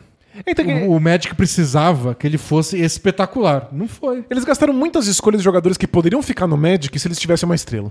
É. Porque eles iriam compor um elenco com essa estrela. Muito coadjuvante pra pouco talento de verdade, assim. É, tipo, draftar uma estrela é uma coisa que eles realmente não conseguem. Alguém aí precisa ser, e uns outros aí precisam também ser bons o bastante pra ajudar. É, E aí esse ano vai ser pra descobrir isso, mas assim, não dá pra pedir pro fã médio empolgação com o Orlando Magic, né? É uma coisa de ver o processo acontecer e às vezes é feio. Eu acho que eles vão ganhar menos que isso ainda. Eu acho que o leste tá forte essa temporada. Eu acho que tem vários times que estão com ambições. É, acho que não, ne- nem é uma questão de força, é só uma questão de que são times que não vão desistir. Eu- eu acho- tá meio solitário É. nessa, nessa desistência automática, né? Eu acho que o Orlando Magic é o único time que tá de verdade 100% de fichas em. Se a gente ficar em último, tá tudo bem. É. O Cavs, não. O Cavs já tá com. O Kevs vai tentar o torneio colher de chá. É, Não o, é? o Cavs tá se enganando nessa direção. Isso, é. É o que o Kevs deveria mentir pra si mesmo. É tipo, o Hornets mira em sexto pra acabar em oitavo, o Cavs mira em décimo pra acabar em décimo segundo. Perfeito, é exatamente isso. É essa brincadeira. O, o Magic mira em décimo quinto e vai acabar lá mesmo. Vai acabar em 15. Até o Pistons, né? Como eles pegaram o Kate Cunningham nos playoffs e tem o Jeremy Grant lá, tudo. Ah, dá pra almejar um, um colher de chá, nem que seja pra dar experiência pra eles, né? É, ah, talvez eles acabem até em penúltimo mesmo, o Pistons. Que é Mas- até a previsão da KTO. Mas eles vão tentar. Mas é, é isso mesmo. Eu acho que eles estão jogando pra ganhar. O, o processo deles, a reconstrução deles era pra conseguir o Kate Cunningham. Agora que conseguiu, é pra ir dando os próximos passos. Acho que não estão jogando É. pensando no draft do ano que vem. Eles vão jogar Magic ganhar. tá. O- não necessariamente o Magic vai jogar pra perder, mas o Magic vai só jogar. jogar pra ganhar aí já é um pouco demais. A gente podia pedir pra Dilma explicar, né? joga pra ganhar, mas joga pra perder. Mas não é- ninguém joga pra perder. Vai todo mas mundo todos perder. podem acabar perdendo. Vai todo mundo perder vendo o Magic jogar. É, bom, acho que só o Wizards, naquele cenário que você disse de troca do Bill, pode ser um pouco mais parecido de dane essa temporada. Isso é, mas aí Mas talvez o elenco deles é melhor que Mas aí o Magic vai ter largado na frente. Eles vão É. estar perdendo com, com gosto há muito mais tempo. Então você acha que eles vão, ser- vão ter menos do que 22 É, eu vitórias? acho que 22. Acho que vai acabar sendo aqueles times que ganham 18, 19 jogos. E fica lá entre os piores de todos os tempos. Isso. É, tem cara. Pior de todos sempre só aquele Bobcats, né? Que ganhou 9 jogos de 82. Rapaz. Desculpa. Rapaz. Era, era ruim mesmo, nossa. Bom, é isso. Encerramos os cinco times da divisão Sudeste. Boa! Tá É. sentindo já mais perto da temporada? Um pouquinho, uma semana de cada vez. A gente chega lá. Quando, quando virar um mês, aí, aí, aí vai dar coceira até. Vai, né? Mas hoje a gente foi mais. no- no- na semana passada, dos cinco times, quatro a gente apostou que ia superar as expectativas aí da KTO e um menos. Hoje, três a mais e dois menos. Essa conta não vai fechar em algum momento, né? Não, vai, vai dar certo. Confia, né? Confia, confia. Mas acho que ele foi realista hoje aqui. Isenção. Vamos pro Both Things Play Hard responder perguntas? Ô, bora! Então, taca a vinheta. They play hard, we play hard, and What? Both teams play hard, man. A primeira pergunta é do Vitor Schelotto. Fala D&D, beleza? Beleza. Um- asterisco. Tenho 22 anos e uma questão basquete, basquetebolística. Não tô acostumado a responder pergunta de basquete. Em geral é eu- relacionamento, Eu né? engasgo. Sou um cara ligeiramente grande. Tenho 1,98m de altura. Isso é grande. Grande. Isso é bem grande, não é ligeiramente. Sempre fui alto, porém nunca tive contato com o esporte da bola laranja é, antes. Que estranho, né? Porque em geral as pessoas te param na rua pra falar: você joga basquete? Se o LeBron atravessasse na minha frente, eu não saberia quem era. A primeira vez que toquei numa bola de basquete foi aos 19 anos, ele tem 22 agora. Gente, é uma história bem comum. Moro em uma cidade do interior de Minas com 30 mil habitantes. Nem tinha aula de educação física direito na minha escola. Uau. Às vezes o professor não aparecia. E quando ia, era apenas para dar uma bola de futebol ou vôlei pra gente passar o tempo. Hoje jogo num time amador da minha cidade vizinha. E meu treinador sempre diz que tenho talento e que se tivesse treinado desde cedo, poderia talvez ter sido profissional. Caramba. Então aqui vai minha questão. Vocês acham que o basquete brasileiro perde muitos talentos por muitas vezes não haver incentivo do esporte nas escolas, principalmente nas cidades menores, que é o caso dele? Com, com certeza. É, essa é Com uma resposta bem certeza. fácil, sim. É, é bem evidente, hein? É, Por exemplo, tem alguns exemplos de. Eu acho que o Brasil perde talentos em todos os aspectos assim, de, de basquete. O Brasil perde talentos em coisas que nem são esportivas. É. Mas, por exemplo, o seu, o seu caso chama atenção porque você é alto. É o que o Danilo falou. Tem jo casos de jogadores da NBA, tipo. Especialmente jogadores que não são dos Estados Unidos, óbvio. Mas o Embiid foi assim, o Siakam, os dois no Camarões. O Usman Garuba, o novato do Rockets, que é espanhol. Todas histó- histórias idênticas. O Antetokounmpo mesmo, na Grécia. É, não sabia o que era basquete. Jogavam futebol, porque Camarões, Grécia, Espanha. É o esporte futebol. número um do planeta, né? Só que eles eram gigantescos. Alguém para eles e fala: Meu Deus, você é muito. Você já jogou basquete antes? Você não quer vir aqui treinar? Você não quer? Eu te ensino do zero. E. Se eu não me engano, o Garuba, que eu tava escre tô escrevendo o do draft, então tá tudo fresco na memória. Legal, boa. O Garuba no, no- do, do Rockets, ele começou a jogar basquete com 11 anos. Com 14, ele foi MVP do europeu sub-16. Uau! Nossa, é um prodígio de verdade. Ele é um prodígio. E aí chega na NBA ele é muito cru. é outro, outro patamar. É. Mas. Ele não, ele não jogava basquete só aos 11. Alguém teve que ir lá e falar: não, você é muito grande. Ele falou que tava atrapalhando o futebol. Tão Ele ser alto muito que ele grande, era. claro. Mas alguém foi lá e jogou ele pro basquete. Tipo, Vem aqui e faz isso. Você não aconteceu isso. Né? Você não tem o tamanho do Embiid, do, do Antetokounmpo, mas você é bem alto. Alguém poderia ter te parado e falado, você não quer treinar? É, eu, eu- eu tirei sarro porque é comum as pessoas perguntarem. Vem uma pessoa alta e já pergunta se joga basquete.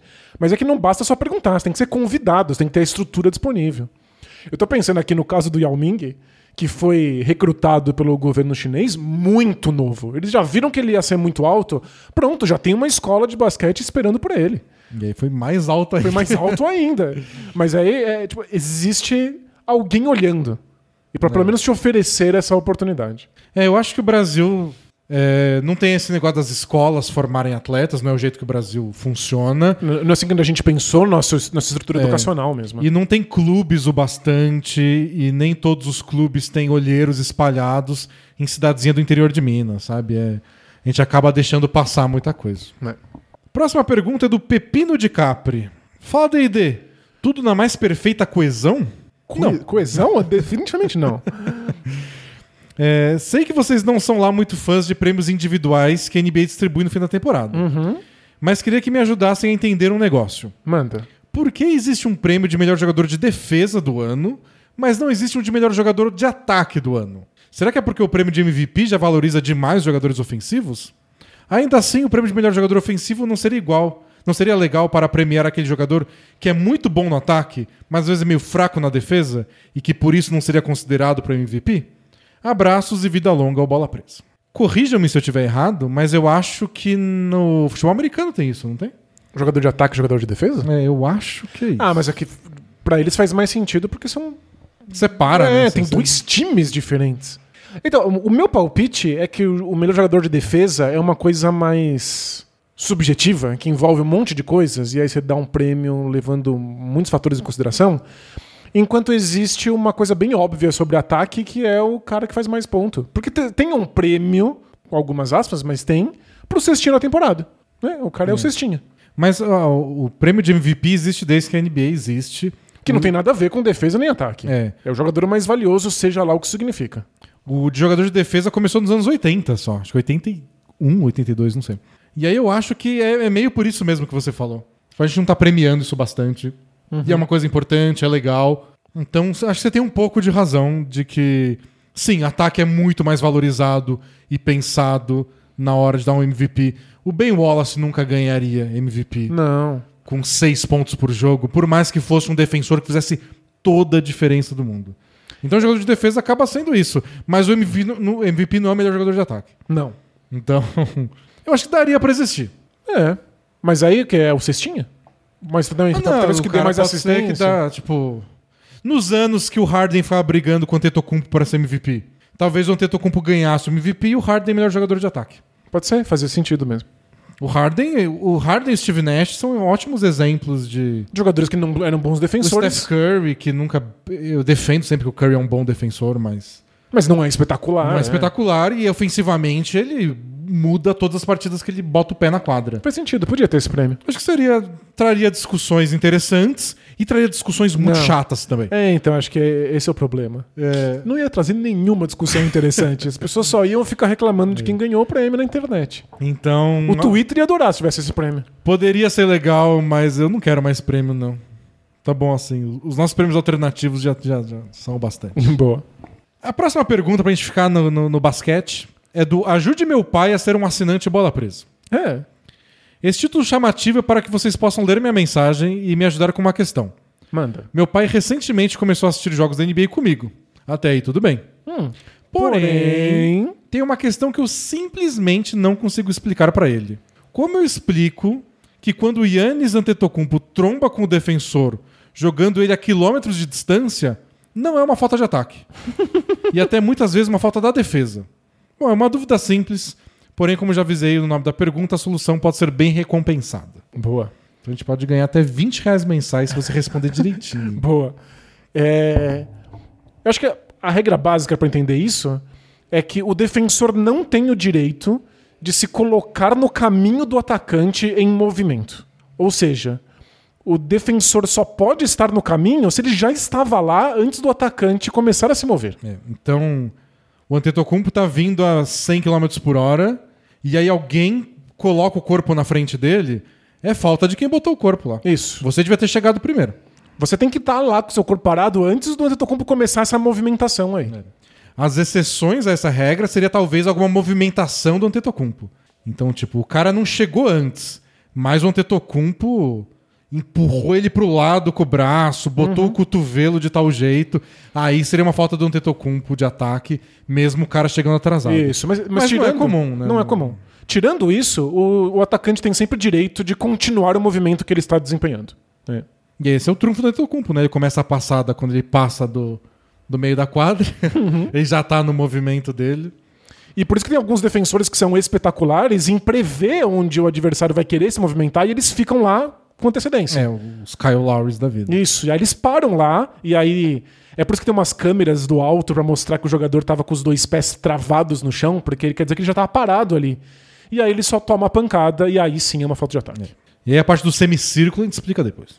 Isso é. Quando A você gente- for assinante, você manda uma pergunta no podcast especial só para assinantes. E a gente explica a questão do semicírculo. A gente deu uma noção geral aí, mas tem uma série de pequenas regrinhas que influenciam também. Mensagem da Desirê Antônio. Tá sempre aqui nos ao vivos com a gente. Ela mandou uma mensagem do Both Things Play Hard falando assim: Hum. Olá, D&D. Como vão vocês e os seus? Asterísticos. É, ler as táticas dos jogos foi algo que veio naturalmente pra vocês? Acompanho a NBA há alguns tempos já, há alguns anos já, desculpa, mas fico frustrada por não ter essa visão e por me apegar muito à historinha da disputa. É, além de paciência e de assistir as pranchetas do Bola Presa, que eu adoro, recomendaria algumas outras coisas, textos, livros, etc. Gostaria muito de chegar ao, ao nível de olhar para um esquema e para o técnico e dizer com uma alta dose de soberba. Eu faria melhor. Obrigada, saúde e abraço de uma entusiasta da causa Bola Presa. Valeu. É, tem dois PS aqui, mas vamos responder primeiro. É, boa. Então, gostar da historinha e gostar da parte técnica, tática, são duas camadas diferentes. As duas oferecem muito prazer e você nunca precisa ter as duas pra se divertir com basquete. É, você pode ter todas, uma em cada dia. É. Não tem regras. Tem, eu gosto muito da parte tática e acho que o Bola Presa tá- tem ampliado a sua visão tática ao longo dos anos. Mas tem vezes que eu só quero a historinha. Tem vezes que eu não quero pensar a tática de um time porque eu tô muito encantado com a, o que eu falo sempre, a narrativa É. de como aquele time chegou ali. E às vezes é perigoso também você. Se você ficar muito centrado em uma das coisas, você sempre vai acreditar que todas as respostas estão lá. É verdade, é. Então você procura gente que só fala da parte tática dos jogos e parece que tudo é só tática. Por que tal time ganhou aqui? Por que isso aconteceu aqui? Por que esse jogador não deu certo nesse time? E ele sempre vai apontar uma resposta que está dentro da tática. E se a pessoa está sempre olhando pelas relações interpessoais, é sempre porque esse cara motivou ele, porque esses dois jogadores se dão bem e nunca é a tática. E às vezes é os dois juntos, às vezes é um mais que o outro, às vezes não dá pra saber direito. Não- elas não existem no vácuo. É, é para fruir uma coisa por completo, quanto mais informação você tem, quanto mais camadas você consegue aproveitar, melhor. E como chegou o seu entendimento de tática? Acho que insistência, né? É insistência e acompanhar o máximo de pessoas. Eu, eu, eu já li coisas na internet mais acadêmicas, não sei se essa é a palavra certa, Mas, sobre tática. mais teóricas. mais teóricas, boa. Mas o que eu aprendi mais mesmo foi lendo quem escreve sobre a parte tática no dia a dia. Então você acompanha a temporada e tem um cara em tal site gringo, ou no Twitter, ou no YouTube, que vai fazendo pequenas análises do jogo de ontem, dessa série de playoff. É, o Twitter tem muita gente fazendo isso, virou uma plataforma muito fácil, É. né? Você corta um pedaço de, de, de vídeo, faz um comentário tático ali e chega em muita gente. E aí você aprende uma coisinha hoje. Tipo, você- o cara explica uma jogada, porque essa jogada deu certo, você assiste e fala, ah, legal. Uma microaula que você tá aprendendo o tempo inteiro. E quando você vai ver, você tá acompanhando NBA há 30 anos e. Pois é. E, e tem essa insistência, né? Porque você aprende um padrão e de repente você começa a ver esse padrão acontecendo em muitas partidas. E aí você se sente mais confortável pra ver um outro padrão. É.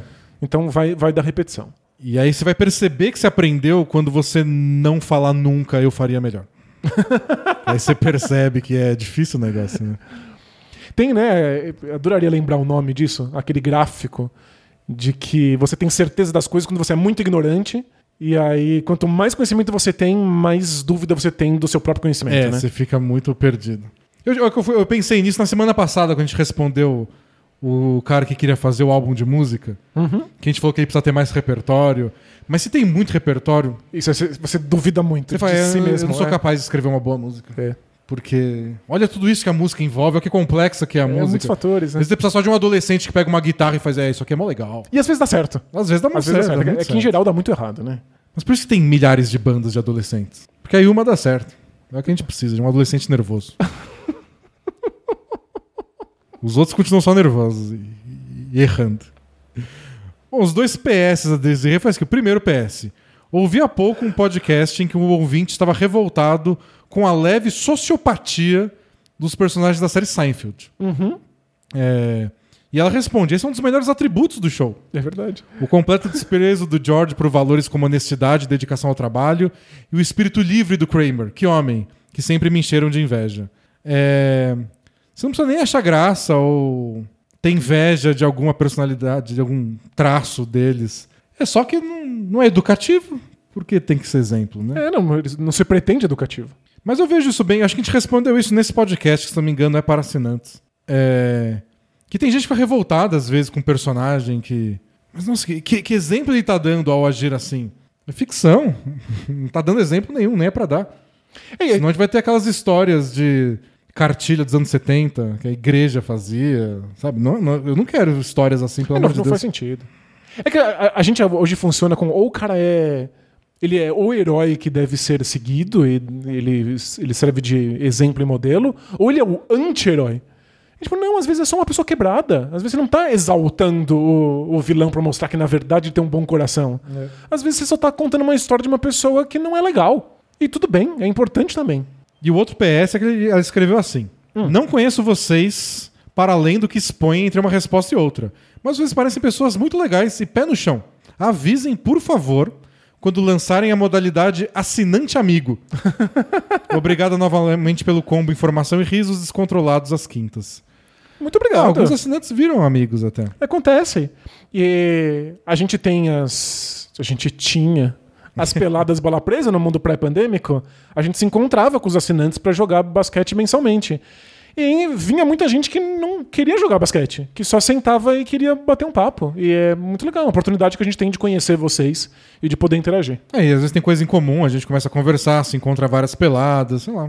Tem, tem, tem vários assinantes que viraram amigos. E fora que a gente já teve também alguns assinantes que vieram pra São Paulo e só quiseram encontrar a gente. Já, a gente encontrou vários. É, até. e rolou. A gente vai tomar um chá. Quando acabar tudo isso aí. Vamos, vamos Claro, esperar um pouco né? mais. A gente tomou viável tomar vacina, chá, né? mas vamos, vamos nos acostumar com essa ideia. Boa.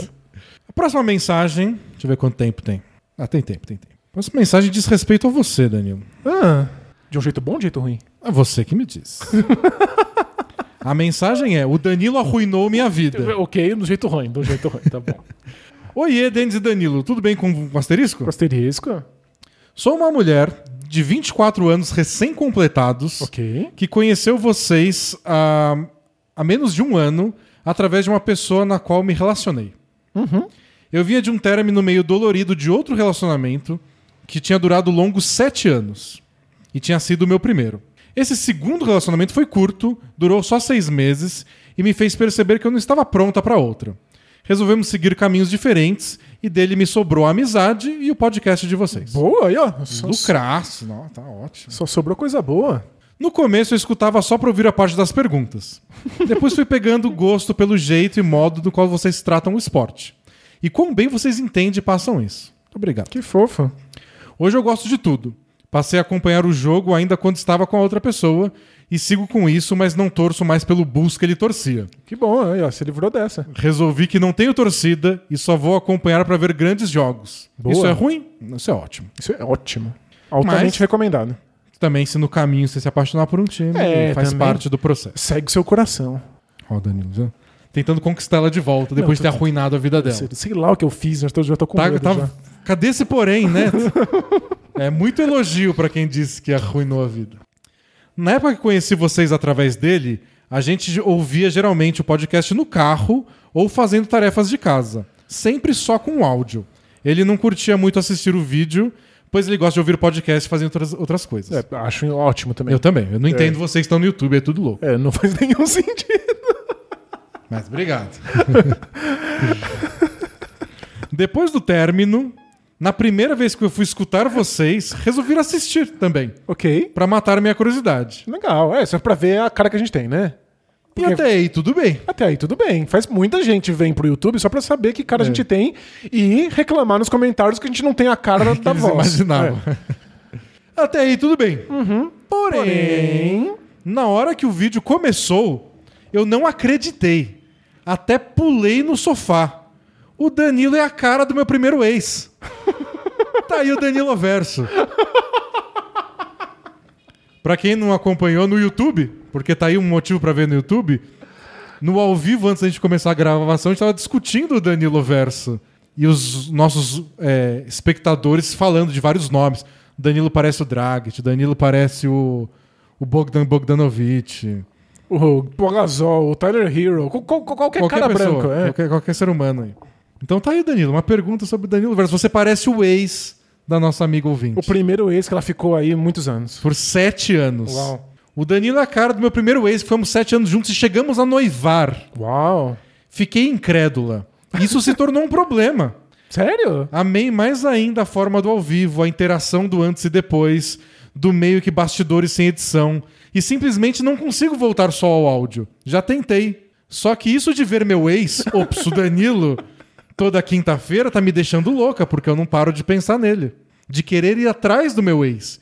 De tentar reatar quando na verdade eu achava que estava superado. Mas, mas, mas tá, tá, tá superado. Você tá vendo só alguém parecido com ele no, no, no YouTube. E o pior é que agora ele já tem outra. O que eu faço agora, Danilo? Por que você tinha que ser tão parecido com o meu ex? Desculpa ser parecido com todo mundo. Raspa o cabelo, Danilo, sei lá. É, Faz um moicano. jeito. Não, vou fazer uma uma cirurgia plástica pra, pra ficar deformado. É, ou seja, Faz uma cicatriz, assim, metade da cara. Ia ser Pra legal. Pra você parecer que é misterioso. vou, vou usar um tapa-olho. É. Tapa-olho é muito sexy, não é?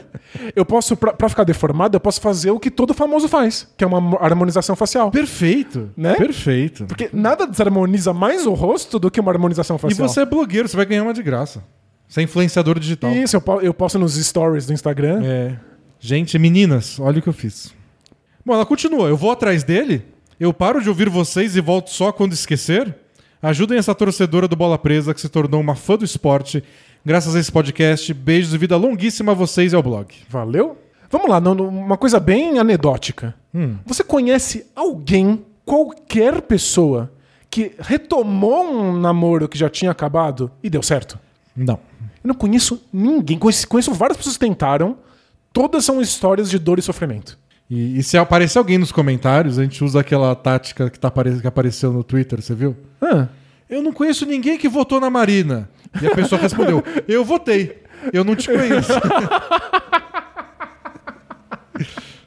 então, se alguém aparecer nos comentários falando, ah, mas eu votei e deu certo. a, a gente não eu conhece. não te conheço. É, então, é por isso que eu falei que era anedótico. Mas eu não conheço nenhuma história de sucesso. É sempre história de fracasso. Acabou, acabou, bola pra frente, ele tem outra, você vai ter outro também. É que sabe o que eu conheço? Hum. Eu conheço histórias que terminou e eles não conseguiram superar direito, Uhum. voltaram, e aí quando terminou da segunda vez. tá Aí tudo acabou. ok. Ah, legal. Precisava dessa certeza de que não funcionava. Isso. Uhum. Meio tipo, ah, será? Tá mal resolvido, mas e aquilo? Aí fica junto mais uma vez e fala, ah, é verdade. É, aí fica bem resolvido e termina. É, porque é verdade, né? Não tinha nada a ver mais, né? Né. É. Era coisa de adolescência. Tchau. Faz muito E aí sentido. resolve de um jeito mais. Adulto. Mas é. você falou que o cara tá namorando até, então não dá pra você fazer isso. Não. E, sério. Não, não faz nenhum sentido. Você tá só vendo uma- um rosto que você meio que reconhece. E bateu uma nostalgia. É, dá, dá uma salva. Se você ficasse vendo foto do seu ex todo dia no Instagram, talvez desse uma saudade. Mas não é de verdade. É, só passou. É. passou. Mas não tem o que fazer, a cara do Danilo é. É, eu, eu- posso harmonizar, quer dizer, de- desarmonizar harmonizando. E é uma péssima notícia pra ela, né? Que o Danilo Verso seja tão grande. É porque ele não pode ver o jogo do Hit, porque É. ele tem o Dragic. E o Duncan Robinson e o Tyler Hero. Que absurdo, eu não pareço nenhuma dessas pessoas. Vocês estão todos muito loucos. E faz um favor pra gente, manda uma foto do seu ex pra gente ver se. Pela Ah, primeira vez a gente encontra alguém que faz parte do Danilo Verso E que sendo de verdade parecido com o Danilo. Manda, manda, tô curiosíssimo. Ah, próxima pergunta. Deixa eu lembrar dessa aqui, nem lembro. Ah, ah, essa aqui. Apenas uma pessoa idiota. Você que tá dizendo. Fala Marília e Mendonça, tudo bem com vocês? E tem que ser Marília e Mendonça dos podcasts de basquete. né? tudo bem com vocês, asterisco? Asterisco.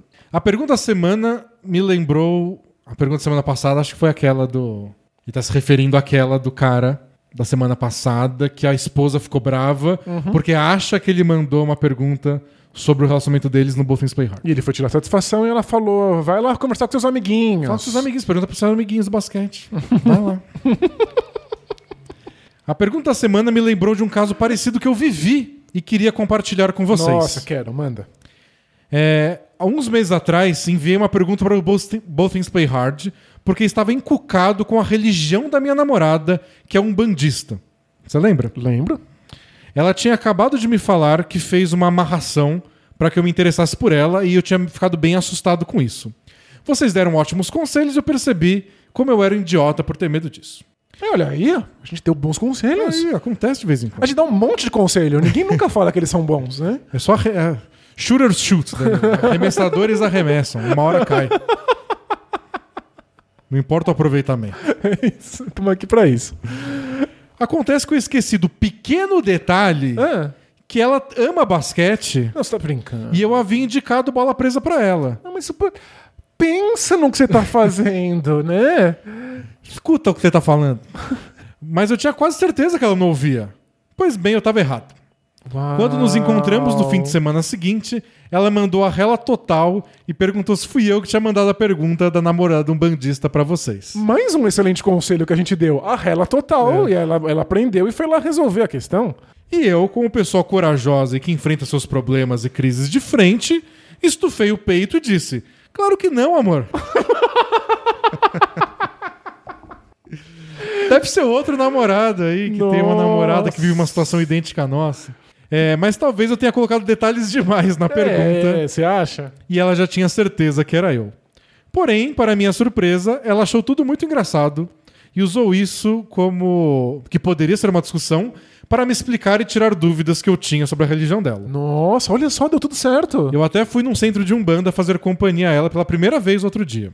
E agora isso que poderia ter sido trágico virou uma piada interna no nosso relacionamento. Eu, tinha- certeza que ia ser mais uma pergunta sobre como eu arrasei a vida de alguém. Não, você salvou um relacionamento. Tenho certeza que vai acontecer o mesmo com o ouvinte da semana passada. Muito obrigado e vida longa, bola presa. é certeza uma palavra meio forte. É, a gente não sabe o que... o que- a gente descobriu na semana passada. Eles tinham problemas não resolvidos. Isso. Porque a namorada se identificou em alguma pergunta. Com certeza. A gente não sabe que problema que é, não dá pra garantir que vai se resolver. E não dá pra nunca saber se eles vão saber do que se trata. É, porque eles têm que, que re- resolver. Tô esperando ela mandar pergunta, né? Pros amiguinhos. E agora ela vai ouvir isso de novo, né? Ah, agora ele tá usando fone. O que- quer dizer, qual, qual? Não, o, o nosso ouvinte da namorada umbandista, a namorada umbandista vai ouvir a gente Ah, de mas novo. acho que agora deve ser um relacionamento tão, tão saudável Que eles só vão ouvir isso juntos Que tomando eles- um bom vinho, que né? eles ouviram juntos da semana passada, se identificaram, E aí- deram gostosas risadas. Entendi. Na lareira, assim, né? É, falaram, vamos contar o nosso caso também? Vamos, Então, então, então tudo bem. E se beijaram de maneira apaixonada. E nos convidaram para o casamento onde comemos de graça É. e fartamente. e eles têm religiões diferentes, são duas cerimônias com o dobro de comida. Isso. E as duas cerimônias tinham comida vegeta- vegetariana. É, pro Danilo, por favor. Isso. Muito obrigado. Última pergunta do dia, Danilo. É. Ela é um pouquinho longa, mas ela é nosso feedback. Hum. O caso do incesto, Não. temos uma. Não sei se é uma conclusão, mas temos uma continuação Uau! do nosso amigo que estava num relacionamento com uma garota que. Eles tinham os pais separados, conviveram como irmãos, se apaixonaram. A, a coisa é importante, foram criados como irmãos. Foram criados como irmãos, mas se apaixonaram e agora têm um relacionamento. E eles estavam em dúvida se eles contavam ou não pra família. Será que a família ia achar estranho, né? Essa era a pergunta. Eu não esperava que a gente fosse ter um, ter um feedback. Não, não tão cedo ainda. né? Nossa, Amanda, vamos lá. Bom dia, tarde ou noite para o Chitãozinho Chororó da Podosfera Brasileira. Tudo bem com o asterisco? Asterisco. Venho aqui novamente me expor e pedir a ajuda de vocês, gurus do amor, na minha situação onde acabei me envolvendo com a minha, entre milhares de aspas, irmã de criação. Quando escrevi a mensagem para vocês, estava um momento de indecisão sobre contar aos nossos pais sobre nossa paixão escondida, mesmo sabendo que poderíamos causar muitos problemas durante muito tempo. Venho hoje atualizar vocês sobre a situação. Ótimo. Ela já vinha questionando sobre a gente abrir o jogo e contar a verdade para a família e nossos amigos.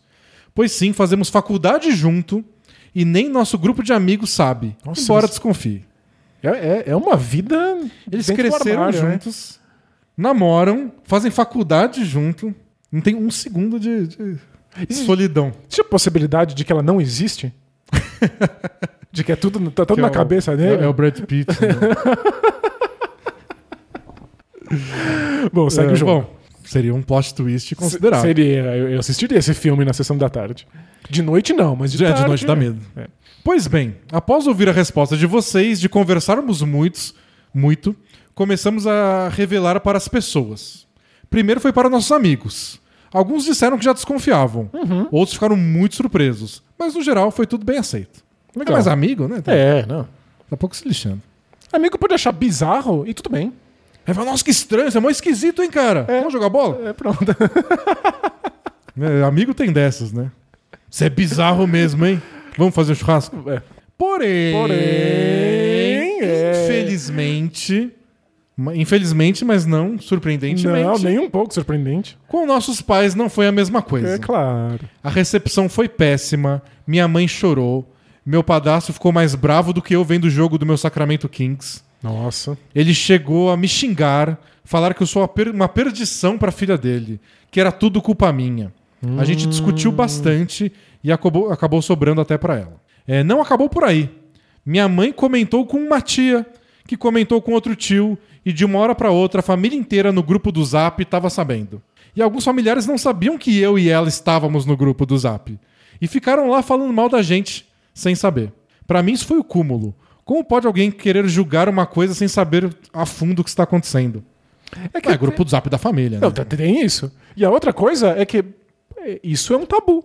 As pessoas julgam automaticamente, independente de quais são as circunstâncias. Mesmo quando ela externa palavras de apoio, assim que você contou, É. internamente o tabu foi no cérebro dela e deu um, um tabefe. Pois é. E a pessoa teve que se recompor e falar: não, é diferente, eu vou aceitar.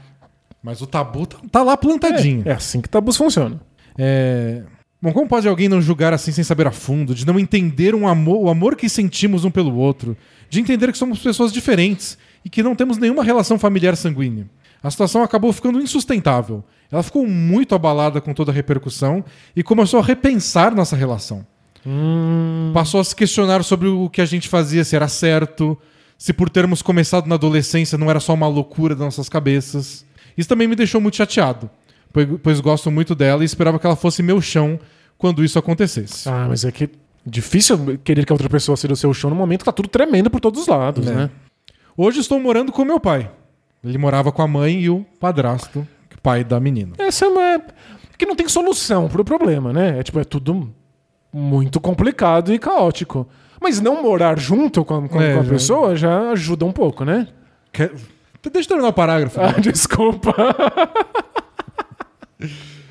Hoje me encontro morando com meu pai, que ao saber da história soltou um. Abre aspas. Esse é meu garoto, não perdoa nem a irmã. Nossa, que desastre! Fecha aspas. Se isso é aceitar bem, prefiro que não aceite. É. Mas estou morando com ele e ficando longe da outra família. Só tem essas duas opções, né? Ou o pessoal acha que é um pecado absurdo, ou o cara comemora. É, porque tipo, é um fetiche louco. Nossa, que doideira. A gente resolveu dar um tempo e ela está me dando um gelo. Nosso grupo na faculdade até se dividiu entre os meninos comigo e as meninas com ela. Dito tudo isso, o que eu faço?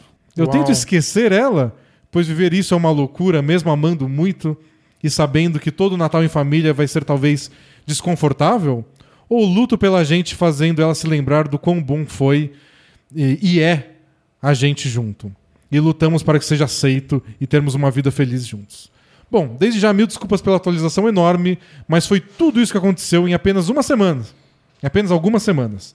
Um abraço um querido assinante há muito tempo e que jamais esperaria ter uma história assim para o Both Things Play Hard. Vida longa, bola presa. Valeu? Não sei se tem muito o que ele fazer agora, né? Acho que não. Acho que essa é a parte chata. Porque a menina ficou abalada, mas é ela lidando com a situação. Não tem o que ele falar, o que ele fazer. E é uma situação difícil mesmo, é uma situação de ficar abalado. Porque mesmo que pra você ela não seja sua irmã, vocês são só duas pessoas apaixonadas, no fundo você sabe que ela é sua irmã, que vocês foram criados como irmãos. Isso tem um fator, não dá pra dizer que, que é, é possível ignorar isso por completo, mesmo na construção da relação de vocês. Então, tipo, tá aí. Você lida com isso de um jeito, outras pessoas lidam com isso de outra maneira. Ela não lidou da mesma maneira que você. É, então acho que é só difícil. Tem que esperar. Você pode tentar conversar com ela, se for tá dando um gelo, né? Espera ela respirar um pouco, mas quando você tiver uma abertura, fala com ela e expõe o seu lado, porque mesmo com essa reação negativa, você quer insistir. Porque tem essa, né? no fundo, a relação são vocês dois. Então, se vocês dois estão felizes com isso, dá pra imaginar ela continuando. Mas se ela tem essas consequências sociais, familiares, não dá pra impedir que ela coloque isso na balança, né? Não, não tipo, tá aí. É um- Pelo jeito você colocou e aceitou. É. Mas ó, eu acho que valeria a investigação de por que, que colocando isso na balança isso não te afeta e afeta tanto os outros. É. Tipo, o, o que aconteceu aí pra que pra você não seja um empecilho para outras pessoas seja. Tentar entender o lado delas e Né? tentar entender essa rejeição, talvez fique mais fácil conversar com elas, embora. É tabu, tabu é tabu. É. Bom, mas é isso, gente. Essas eram as perguntas da semana. Achei. Tem mais algumas boas aqui, menores, mas esse feedback acho que era esperado pela comunidade. E, e eu não achei que eu fosse dizer isso, mas eu, eu, eu fiquei triste por ele, no fundo. Mas a gente sabia que ia dar merda, É, né? a gente sabia, Sabia. a gente sabia. Tipo, não tinha, não tinha como ter sucesso. É o tipo de coisa quando nasce já tá fadado ao fracasso. É, é, é as tragédias, né? né? Nas- Você sabia que ia dar errado desde o começo, não tem como salvar, e depois que acontece, não tem como voltar atrás. Então não é essa coisa É da tragédia. forma a, A tragédia. Essa, a, a tragédia grega de que você tinha um limite ali. Você cruzou esse limite e aí a tragédia toda se desenrola. É. Então, é isso. Semana que vem a gente volta, pessoal, com mais preview da temporada 21-22 da NBA. Vamos pro Oeste, mas a gente não pode falar do Wolves, porque o Wolves está envolvido nos rumores do Ben Simmons. E talvez não do Rocket. Porque- mas aí só sobrou essas duas divisões. Vamos ver, vamos ver. Terreno perigoso, mas bora pra cima, a gente, Em alguma mina a gente vai ter que a pisar. gente se arrisca. né? Então é isso. Voltamos na semana que vem. Obrigado por escutarem. E assine a bola presa. Tchau. Tchau, tchau.